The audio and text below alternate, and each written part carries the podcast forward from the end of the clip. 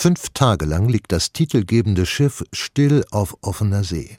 An Bord herrscht unter den gerade mal zwölf Passagieren, alles des Landes verwiesene russische Intellektuelle, eine Atmosphäre der inneren Lähmung. So berichtet es die Protagonistin des Romans, Anuk Perlemann-Jakob, in St. Petersburg geborene einstige Erfolgsarchitektin, ihrem einzigen Zuhörer, dem Schriftsteller Michael Köhlmeier. Ja, der Autor macht sich selbst zur Romanfigur. Anuk so ist die Konstruktion der Geschichte, hat Köhlmeier anlässlich ihres 100. Geburtstags zu sich gebeten, um einen Teil ihrer Lebensgeschichte aufschreiben zu lassen, den bislang noch niemand kenne. Denn sie war als 14-Jährige mit ihren Eltern genau auf diesem Schiff, auf dem niemand wusste, was hier eigentlich geschah und ob sie nicht doch noch, wie so viele andere vorher, erschossen werden sollten. Dass wegen so einem Häufchen dieses unvergleichliche Luxusschiff in Bewegung gesetzt wurde. Wer sollte das glauben? Ich vermutete schon damals, dass diese Undenkbarkeit uns, die wir in den Kabinen der dritten Klasse untergebracht waren, mehr bedrückte als alles andere. Der Bericht von den Geschehnissen dieser Tage ist das, was den Roman im Innersten zusammenhält und ihm einen Teil seiner Hochspannung verleiht zusätzlich angesteckt durch die massive Verunsicherung der Menschen an Bord darüber, was der eigentliche Grund ihrer offenbar stattfindenden Verbannung sei.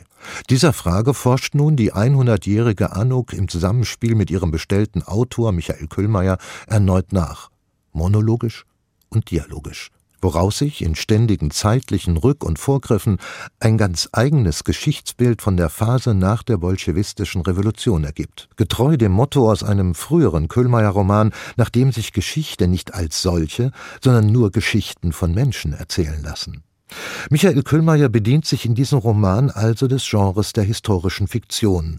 Auf gründlich recherchierter Basis, die meisten auftauchenden Figuren und auch die Zusammenhänge zwischen ihnen sind historisch belegt, an der sich seine Imagination aber erst so richtig entzündet, so wie er beispielsweise in Zwei Herren am Strand eine mögliche Begegnung zwischen Churchill und Charlie Chaplin eigene Blüten treiben lässt, so kommt es hier unter anderem zu einem brillant erdachten Zusammentreffen von Lenin und Stalin, und zwar auf diesem unheimlichen Schiff wo die 14-jährige Anuk aus einem Versteck heraus Augen- und Ohrenzeugin dieser Begegnung wird, in der Stalin Lenin eine Lektion in Sachen Massensteuerung und Massenbedürfnisse erteilt und ihm gleichzeitig die Ursachen seines Scheiterns vor Augen führt.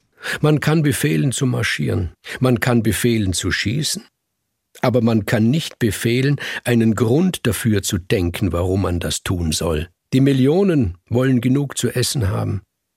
Und sie wollen befreit sein von der Freiheit. Und sie wollen kein schlechtes Gewissen haben, mehr wollen sie nicht. Schon allein die Kernhandlung dieser Erzählung lässt sich so mit Spannung und Gewinn lesen, aber der Roman bietet ja so viel mehr.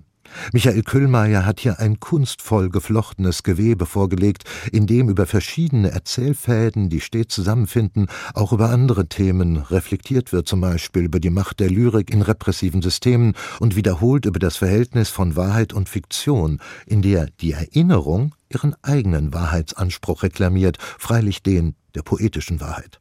Auch geht es in Das Philosophenschiff dem Autor immer um eine Auseinandersetzung mit dem eigenen Tun, dem Schreiben.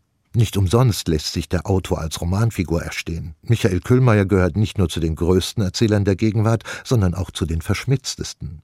So spiegeln sich seine Gedanken über die Funktion des Erzählens an sich geschickt in den Worten Anuks, die ihren Lebensbericht so beginnt.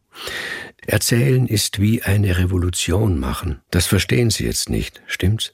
Ich will es Ihnen erklären, wie es mir heute Nacht in den Sinn gekommen ist. Die Revolution macht alles neu. Und wenn man erzählt, macht man das Leben, das man erzählen will, ebenfalls neu. Man liegt wohl nicht falsch, genau darin auch das Selbstverständnis des Autors zu identifizieren, mit dem Erzählen das Leben neu machen. Freilich, das ist der intellektuelle Überbau des Romans, der aber immer nur durchscheint, nie übermächtig wird. Denn derlei Reflexionen fließen sämig, ohne jeden Lesewiderstand in den Handlungsgang mit ein, der immer kurzweilig und gerade in den Zwiegesprächen zwischen Autor und Auftraggeberin auch humorvoll erzählt bleibt. Kurz, Michael Küllmeier ist ein weiteres Prachtstück seines gedanken- und geistreichen literarischen Könnens gelungen. Neue Bücher in HR2 Kultur Weitere Rezensionen auf hr2.de